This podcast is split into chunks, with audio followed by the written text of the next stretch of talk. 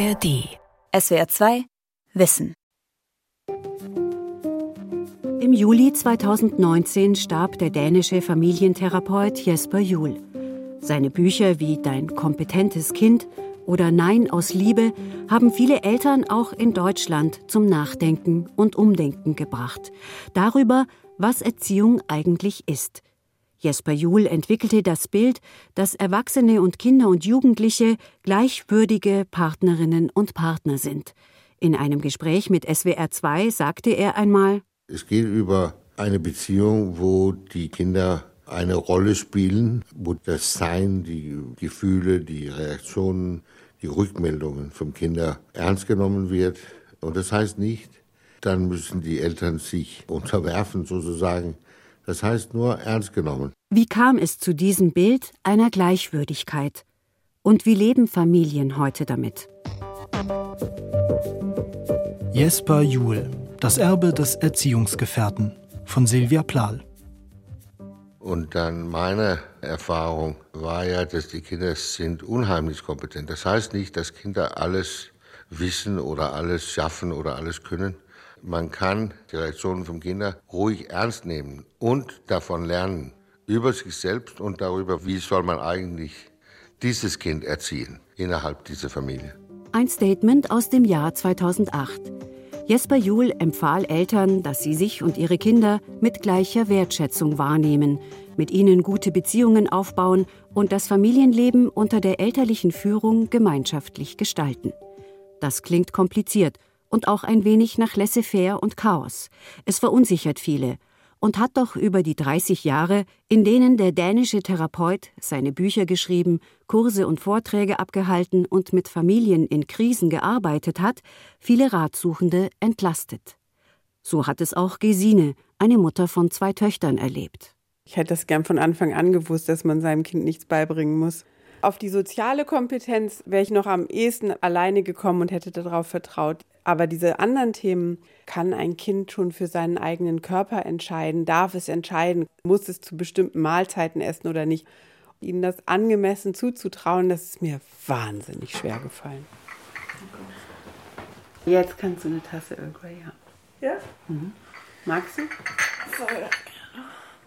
Gesine setzt sich mit Pola und Uma, 16 und 19 Jahre alt, und ihrem zweiten Mann Detlef auf eine Tasse Tee zusammen. Die Mutter ist Jugendbuchautorin in Berlin. Sie hat sich häufig mit den Erziehungsideen Jesper Juhls auseinandergesetzt und versucht, sie mit den Töchtern und dem Partner zu leben. Soll ich dir noch mal Brownies geben? Je nach Alter möchte man sich um seine persönlichen Dinge selbst kümmern, betont Pola. Zum Beispiel auch um das eigene Zimmer, das angeblich unordentlich aussieht. Und dann will man halt selbst dafür die Verantwortung haben, weil es anders auch nicht funktioniert. Selbst dafür zu sorgen, dass das Zimmer schön ist oder dass man halt selbst entscheiden kann auch, wie es aussehen soll, weil es sonst auch zu Streiten oder Problemen kommt. Ich finde ja gerade Jesper so gut für diese Sätze, an denen man sich so reiben kann als Mutter oder Vater. In diesen ewigen Diskussionen, wie mache ich das bloß, dass mein Kind sein Zimmer aufräumt, da hat er gesagt, Dein Kind räumt das Zimmer erst auf, wenn es den ersten Freund mit nach Hause bringen will. Und es kann sein, dass es nach dem Auszug ist. Und dann habe ich gedacht, okay, das ist eine harte Nuss. Zu akzeptieren, dass ein Kind im Elternhaus vielleicht nie sein Zimmer aufräumen wird. Aber die Erfahrung ist, wenn man die Verantwortung ganz übergibt, dann passiert was Neues. Darf ich von dir sprechen, Uma? Sie hat mich eigentlich mehr erzogen in diesem Punkt als ich sie. Sie hat gesagt, lass mich alleine das mit meinem Zimmer rausfinden. Die beiden einigten sich darauf, dass Uma in einen anderen Raum etwas abseits in der Wohnung umzog und die Mutter nicht mehr durch ihr Zimmer zum Balkon gehen musste. Und ich glaube, es hat ein Jahr gedauert, ungefähr. Und dann hat Uma so ihren Rhythmus gehabt, wann sie wie aufräumen will. Aber dazu kommt ja, ich musste ja selber als Kind mein Zimmer immer aufräumen und ich habe es nie so ausprobieren dürfen. Und es war fast so, als müsste ich gegen meine eigenen Grenzen arbeiten, um das zu ertragen, dass Uma das jetzt so macht. Eltern und Kinder auf Augenhöhe. Das wirkt auf viele wie ein wagemutiges Experiment. Jesper Juhl wollte allerdings den Druck herausnehmen, irgendwelche Erziehungserfolge erzielen zu müssen und mehr Gelassenheit in die Familien bringen und gegenseitigen Respekt für die Besonderheit, die Gefühle, Gedanken und Reaktionen eines Kindes, aber auch für die Bedürfnisse der Erwachsenen. In dem Buch die kompetente Familie, schreibt er, Zieht Gleichwürdigkeit in eine Familie ein, verringert das fast immer die Anzahl der Konflikte. Den Eltern wird ein Gefühl des Gelingens beschert und den Kindern das Gefühl, gut aufgehoben zu sein. Das Gegenteil geschieht, wenn Kinder die Macht übernehmen. Der Familientherapeut wusste sehr wohl, dass es Eltern nicht leicht fällt, eine solche Haltung zu entwickeln, und er wandte sich oft gerade an diejenigen, die bereits nicht mehr weiter wussten. Der dreijährige Sohn ist verzweifelt und aggressiv zu anderen. Die zwölfjährige Tochter will nach der Trennung nicht zu ihrem Vater kommen. Zu Hause ist ständig dicke Luft. Meine Tochter klaut. Mein Sohn klebt am Bildschirm. Als er noch diese großen Veranstaltungen gemacht hat und da wurde ihm dann von den Eltern irgendeine Frage gestellt. Also mein Kind macht dies und jenes und ich finde das überhaupt nicht gut und was sagen Sie dazu? So erinnert sich Klaus Koch, ein langjähriger Wegbegleiter Jesper Juhls. Er sieht ihn noch vor sich, diesen imposanten, massigen Mann mit dem Lockenkopf, wie er sich jedes Mal auch auf großer Bühne gesammelt hat, wenn so ein Familienkonflikt zur Sprache kam. Da hat er eigentlich immer erstmal so eine Minute und eine Minute ist ganz schön lang geschwiegen. Und ich glaube, dass er in dem Moment sich gefragt hat, wenn ich dieses Kind wäre, warum würde ich mich so verhalten, wie es mir jetzt gerade geschildert worden ist. Und als Antwort kamen dann oft so prägnante Sätze wie aus diesen SWR2 Archivtönen. Kinder haben eine sehr, sehr wichtige Bedürfnis und das ist, gesehen zu werden, so wie die sind. Die Eltern sind für die Atmosphäre verantwortlich, so ist das. Gewisse Ratgeber reden darüber, dass Kinder Grenzen brauchen. Sehr wenige Menschen reden darüber, dass Kinder Grenzen haben. Und das müssen wir lernen, dass wir die Grenzen nicht verletzen. Der Psychologe Klaus Koch hat die ersten Bücher Jesper Juhls in Deutschland verlegt. Viele Jahre später verfasste er mit ihm seine Autobiografie Das Kind in mir ist immer da erschienen 2018.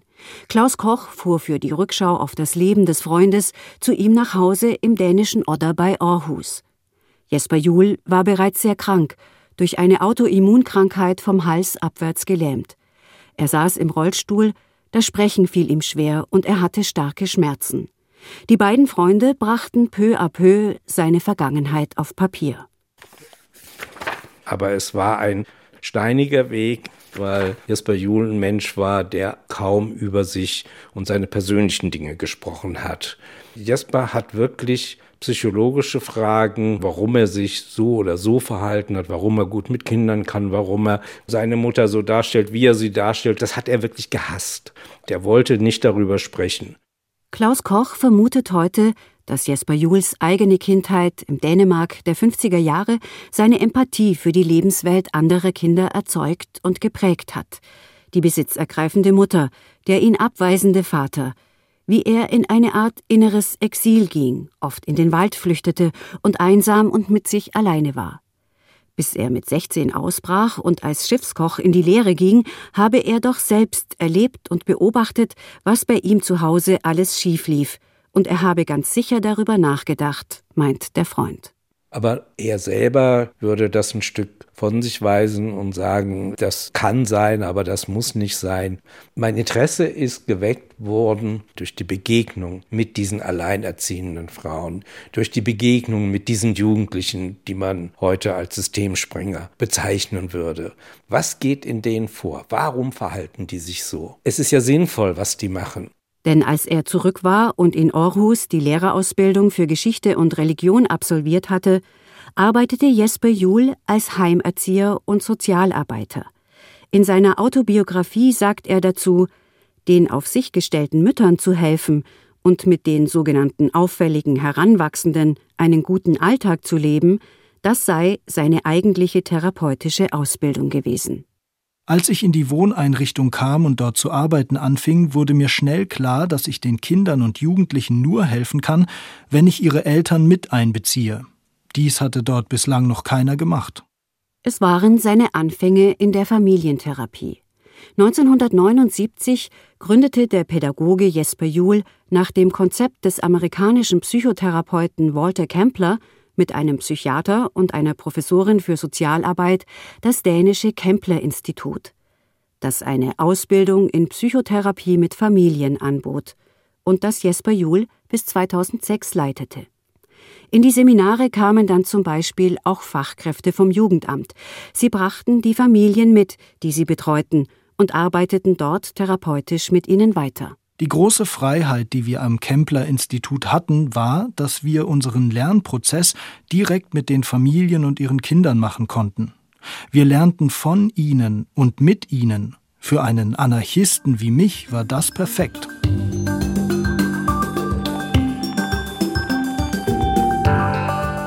Jesper Juhl bewahrte sich also eine Art freigeistiges Denken in Erziehungsfragen. Er war ein genauer Beobachter und zugewandter Zuhörer, schöpfte aus seinen jahrzehntelangen Erfahrungen und ließ sich trotzdem jedes Mal neu ein auf ein Kind und seine Familie. Eine Theorie oder Standardtipps rund um die Gleichwürdigkeit für alle Familienmitglieder wollte er nicht entwickeln. Er stellte jedoch klar, die Gehorsamskultur sollte passé sein. Eltern müssten eine Autorität haben, ohne autoritär zu sein. Leitwölfe sein, lautet der Titel eines seiner Bücher. Als Leitfaden gab Jesper Juhl dafür vor, die Erwachsenen sind für die Beziehungsqualität in der Familie verantwortlich. Sie müssten sich bewusst machen, was sie selbst im Leben wollen. Man kann nur eins machen, man kann sich üben und sagen, jetzt muss ich mich aber üben, jetzt kriege ich eine Herausforderung für mein Kind und ich muss mich jetzt fragen, was will ich mein Kind sagen über mir? Was sind meine Grenzen, was sind meine Bedürfnisse, was mache ich mit, was nicht. Fangen wir an. Dorothea, Thomas, Mina und wo ist der Julius? Der Julius ist krank. Er ist krank? Ja. Dass dieser Weg einfach ist, hat Jesper Juhl den Eltern nie versprochen. Er hielt ihnen stattdessen konsequent einen Spiegel vor, zum Wohl ihres eigenen Kindes. Dann möchte ich gerne hören, was Worüber sollen wir reden? Ich weiß ja nichts. Konkret jetzt der Fall mit unserer Tochter, die ist ähm, im Kindergarten und, und, da. Und wie sieht das auf andere Arenas Ein aus? Familiengespräch also, in einer Videoaufzeichnung des deutschen Family Lab. Unter diesem Label hat Jesper Juhl ab 2004 Beratungsunternehmen als sogenannte Familienwerkstätten in mehreren Ländern gegründet. Der international aktive Therapeut sitzt an einem schlichten Tisch einem Elternpaar gegenüber. Sie berichten, ihr Sohn und ihre Tochter im Vorschulalter ließen sich überhaupt nichts von Erwachsenen sagen. Die Tochter musste jetzt sogar den Kindergarten verlassen. Jesper Juhl bittet um ein typisches Beispiel aus dem Familienalltag. Wenn wir aus dem Haus gehen müssen und es nicht möglich ist, dass die Kinder sich anziehen, beziehungsweise sie würden sich eine Stunde Zeit lassen, dann, Jesper Juhl äh, hört sich aufmerksam an, wie alle miteinander kämpfen, wenn sie von zu Hause losgehen wollen. Er sitzt in bequemer schwarzer Hose und einem dunklen, legeren Pullover auf seinem einfachen Stuhl ein wenig krumm nach vorne gebeugt und schließt oft die Augen hinter der randlosen Brille. Block und Stift vor ihm auf dem Tisch bleiben äh, unberührt. Halt Nach etwa 20 Minuten erklärt der Therapeut den Eltern, ihre beiden Kinder fühlten sich nicht wohl weil in einer gewissen Art und Weise sind beide ja auch elternlos, weil diese Autorität ist nicht da. Woher kommt dieser Mangel von Autorität? Die Eltern überlegen und erzählen von einer gewissen Planlosigkeit und auch von einem Gefühl von Machtlosigkeit, das sich durch ihr Leben zieht. Jesper Juhl sagt, sie müssten mit ihren Kindern sprechen und dieses Gespräch müsse mit einer Entschuldigung beginnen. Wir haben versucht, so gute Eltern wie möglich zu sein. Und dann kommt dieser schwierige Satz und das ist uns nicht gelungen. Wir haben ein paar Fehler oder ein paar Tausend gemacht und wir brauchen eure Hilfe, um nicht immer ins Machtkampf zu kommen, sondern wir können gerne Auseinandersetzungen haben, wir können gerne Verhandlungen haben, ja. aber das hier wollen wir nicht mehr. Und er erklärt den sichtlich erleichterten Eltern, dieses Vorbild brauchen die Kinder. Ich weiß, was ich nicht will und das will ich nicht. Und jetzt höre ich auf. Oder wie er an anderer Stelle einmal gesagt hat, Eltern müssen sich so weit wie möglich selber treu sein. Dann sind sie konsequent. Und es kann lange dauern und wird vermutlich mühsam sein, dorthin zu gelangen. Niemand hat dafür ein Patentrezept, es hilft nur das Hineinhören in sich selbst, so beschreibt es Gesine. Sie denkt zurück an den Stress mit dem unaufgeräumten Zimmer. Ihr war bewusst, sie als Mutter muss sich von dem Thema lösen, damit sie nicht ständig genervt ist und die Stimmung eskaliert. Und deshalb muss es eigentlich so ein Weg sein, wo ich selber meinen Platz habe. Sonst, wenn ich aushalte, dann halte ich ja doch noch fest. Dann habe ich nur eine Haltung dazu. Da rauskommen, ganz loslassen. Heute sagt Gesine, sie habe wahrscheinlich durch eine Art Experimentierfreude aus dem Dilemma herausgefunden. Wie ist das, wenn ein Kind heranwächst und alleine seine Aufräumkultur entwickelt? Gibt es das? Also ich hatte schon so eine Neugierde. Vertrauen. Ja, dann vielleicht Vertrauen. Mütter und Väter, die erst ihre eigenen Werte kennenlernen müssen, um ihren Kindern gerecht zu werden. Töchter und Söhne, die in ihrem Wesen respektiert werden und sich auch orientieren können, wenn die Eltern ihre Werte vorleben. In Fachkreisen wird Jesper Juhls Erziehungsstil der wertschätzenden Beziehungen meist als einfühlsam, liebevoll autoritativ und neohumanistisch bezeichnet beeinflusst von der systemischen Psychotherapie, die Familien stets als ein Geflecht mit ganz eigenen Verstrickungen und Potenzialen betrachtet. Jesper Juhl selbst hat sich vom wissenschaftlichen Denken und Arbeiten stets vehement distanziert. Sein Freund und Fachkollege Klaus Koch wird noch deutlicher. Dieses ganze Expertentum hat er einfach gehasst. Dieser ganze wissenschaftliche Apparat, der herangezogen wird, Kinder zu verstehen, das war überhaupt nicht sein Ding. Er sei kein Experte, sondern versuche als Familientherapeut den Kindern und Jugendlichen eine Stimme zu geben, indem man ihnen gleichwürdig begegnet. Das ist durchaus legitim, kommentiert die Erziehungswissenschaftlerin Cornelie Dietrich. Dennoch vermisse sie bei Jesper Juhls Herangehensweise an die Kinderwelt ein paar Aspekte. Dieser ganze Bereich, den wir immer mitbedenken, also gesellschaftliche Bedingungen, politische Bedingungen, Ungleichheit in der Gesellschaft, unterschiedliche Aufwachsensbedingungen, dass die so gar nicht mit thematisiert werden. Das stört mich, kann ich aber einem Psychologen nicht vorwerfen, weil das ist die Weltsicht der Psychologie. Einige Thesen des dänischen Therapeuten sind in der Tat auch in klinischen Studien wiederzufinden. Auch die frühkindliche Bindungsforschung zum Beispiel hat gezeigt, dass schon kleine Kinder durchaus dazu fähig sind, Beziehungen mitzugestalten. Andererseits gibt es natürlich viele soziale Kompetenzen, die von Kindern erstmal unter Umständen auch sehr mühsam erlernt werden müssen und die sicher nicht irgendwie natürlich von Anfang an da sind. Also sowas wie Regelerwerb oder Perspektivenübernahme oder Verhandlung von Regeln oder aushalten, dass eine Regel gilt, obwohl sie gerade meinen Bedürfnissen sehr widerspricht. Cornelie Dietrich warnt. Kommen Kinder aus schwierigeren Verhältnissen, dürfe man auf keinen Fall zu viel von ihnen erwarten oder sie den innerfamiliären Dynamiken überlassen. Stattdessen müsse man sie und ihre Herkunftsfamilie wirklich nachhaltig unterstützen. Und noch eine Erkenntnis aus der modernen Erziehungswissenschaft ist ihr wichtig. Also einmal würden wir heute sagen, kommt kein Mensch unverletzt durch die Kindheit oder unversehrt. Und es kann nicht darum gehen, diese Verletzlichkeit, also sozusagen deren Überwindung zu fordern, sondern zu lernen, wie man damit umgeht in jeder konkreten Situation.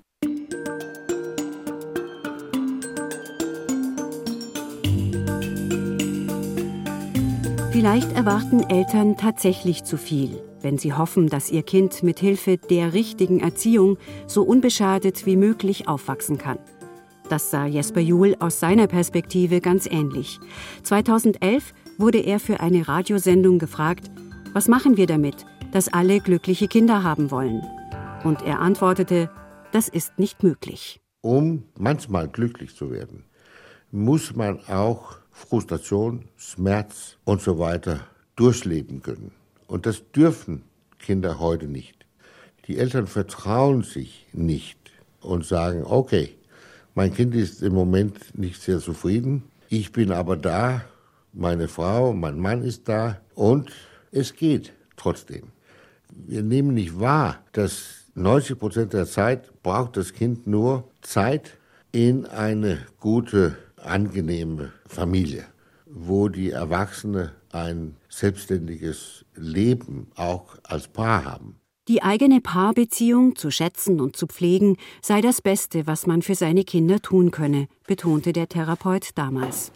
Neun Jahre später geht Matthias Völchert in den Seminarraum des Family Lab in Deutschland und erzählt. Da sitzt dann Vater, Mutter, zwei, drei, vier Kinder sitzen drumherum. Und wenn man ans Eingemachte geht, und das Eingemachte sind immer die Paarthemen, wo Vater und Mutter vielleicht Kontakt verloren haben oder wenn die Kinder ganz klein sind, diesen Entwicklungssprung vom Paar zur Familie nicht geschafft haben.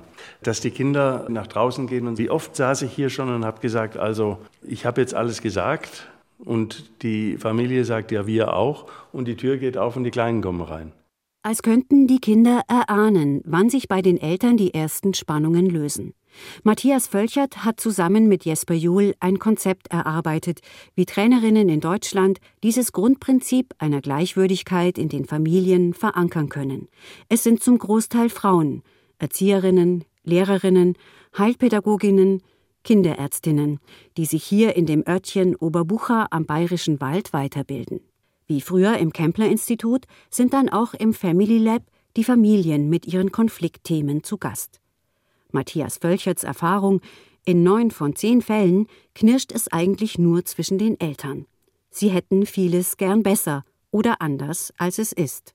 Da schwirren so viele Idealisierungsfantasien im Raum rum, und die Illusion versuche ich platzen zu lassen. Neben dem sieht unser tatsächlich gelebtes Leben immer nicht gut aus. Und sich damit anzufreunden, so ist mein Kind, ich nehme mein Kind, wie es ist, ich nehme meine Partnerin, wie sie ist. Und Familie als eine Wachstumsveranstaltung zu erleben und eben nicht als eine Harmonieveranstaltung. Das sind die wesentlichen Themen, mit denen Familien kommen. Dies den Eltern dann klarzumachen und schnörkellos und geradlinig ein paar wunde Stellen auf den Punkt zu bringen, das konnte man sich bei Jesper Juhl gut abschauen. Er hat das Leben so den Menschen zugemutet, wie es ist. Er hat auch nicht die Idee gehabt, dass das, was er liefert, jetzt bei der Familie die Welt verändert, sondern er hat einfach eine bodenständige Intervention gebracht, die öfters auch mit Kopfschütteln aufgenommen wurde. Aber das hat zum Nachdenken angeregt. Jesper Juhl hat gern provoziert oder Probleme mit dem ernüchternden Ja, so ist es gekontert und gleich im Anschluss dazu motiviert, nicht aufzugeben, sondern sich quasi über die Herausforderung zu freuen. Oder wie er in seinem Buch Dein kompetentes Kind verspricht, Kinder sind für Eltern gerade dann am wertvollsten, wenn sie für diese am beschwerlichsten erscheinen. Beim Familientee in Berlin greift Gesines Partner Detlef den Denkanstoß auf. Dass Kinder so in Ordnung sind, wie sie sind, diese Julsche Richtlinie hat ihn fasziniert. Das ist ein Lernprozess für mich. Ist manchmal anstrengend, aber das hilft, dass ich meine Vorstellung davon, wie etwas zu sein hat, wie ein Essen gekocht werden soll, wie die Wäsche gemacht werden soll oder sonst irgendwas, dass ich das aufgebe. Das kann ja manchmal auch einfach so ein ganz biederer Zwang sein. Da muss ja nicht unbedingt Klugheit dahinter stecken. Da, wo es ja doch schnell knirscht, ist ja, wenn der Alltag ein bisschen schneller ist und wenn man ein paar Sachen schnell erledigen will. Und wenn wir dann in der Küche sind und zusammen uns gerade gutes Essen machen und denken, guck mal, wir kochen doch für vier, jetzt können die doch wenigstens mal den Tisch decken. Doch als Gesine und Detlef in dieser Situation in genau dieser Laune zu den Töchtern gegangen sind und sie in aufgeregtem Ton zum Tischdecken aufgefordert haben, blickten die Mädchen nur erschüttert zurück. Und das sind Momente, die sind gar nicht so leicht zu realisieren. Naja, wir haben uns entschuldigt und haben dann alle zusammen die Küche gemacht. Dann war es ganz einfach. Die 19-jährige Uma ergänzt, wenn man selbst ernst genommen wird, kann man auch die Eltern ernst nehmen. Ihr fällt noch ein Beispiel ein.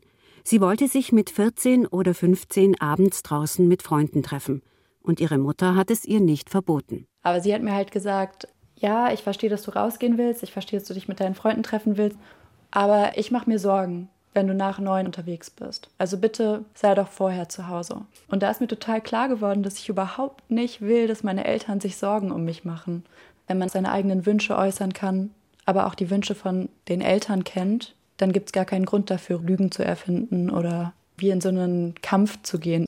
Eine eindeutige, glaubwürdige elterliche Haltung, eine autonome Teenagerin, gegenseitiger Respekt und eine Kooperation, die beide berücksichtigt. Wahrscheinlich haben Uma und ihre Mutter Gesine hier ganz nach Jesper Juhl gehandelt.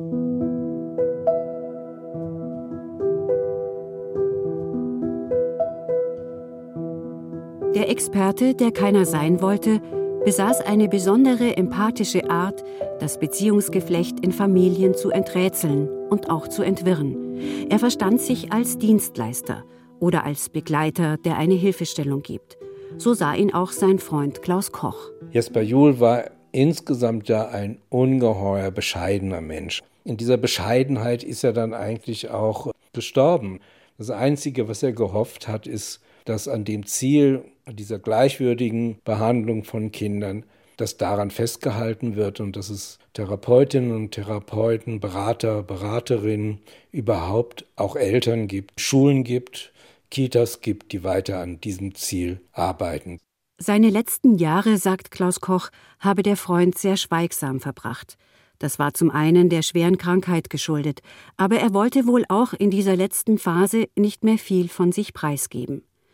Der Mann, der das Rauchen, den Wein, das Kochen und das gute Essen geliebt hat, der monatelang unterwegs war und Vorträge in großen Hallen hielt, habe im Grunde wie ein Einsiedlerkrebs gelebt. Er war zweimal geschieden und hat auch immer wieder eingeräumt, dass er während der Kindheit seines einzigen Sohnes kein guter Vater für ihn war. Warum kann jemand so ungemein einfühlsam sich in ein Kind hineinversetzen und in die Beziehung zwischen Kindern und Eltern, der selber ein Stück weit beziehungsunfähig ist. Er war fast magisch im Erspüren von Haltungen von Kindern, von Verhalten von Kindern und auch in Lösungen finden, dass die Kinder sich verstanden, akzeptiert und gewürdigt fühlten. In der Beziehung war er natürlich ein Meister des Beziehungsstiftens aber was ihn selbst angeht, in seinem Verhältnis zu anderen Menschen, war er nicht in der Lage, Beziehungen, auch vertrauensvolle Beziehungen wirklich auszuleben. Das ist vielleicht sein eigentliches Vermächtnis.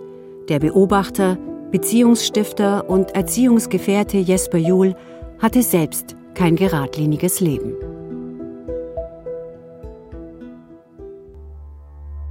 SWR 2 Wissen Jesper Juhl, Das Erbe des Erziehungsgefährten. Autorin und Sprecherin Silvia Plahl. Redaktion Vera Kern. Ein Beitrag aus dem Jahr 2020. Und zum Thema Grenzen von Kindern und auch von Eltern haben wir eine eigene Folge hier im SWR2 Wissen Podcast. Warum Grenzen für Kinder wichtig sind und wie man sie setzt. SWR2 Wissen. Alle Folgen in der ARD Audiothek. Manuskripte und weitere Informationen unter swr2wissen.de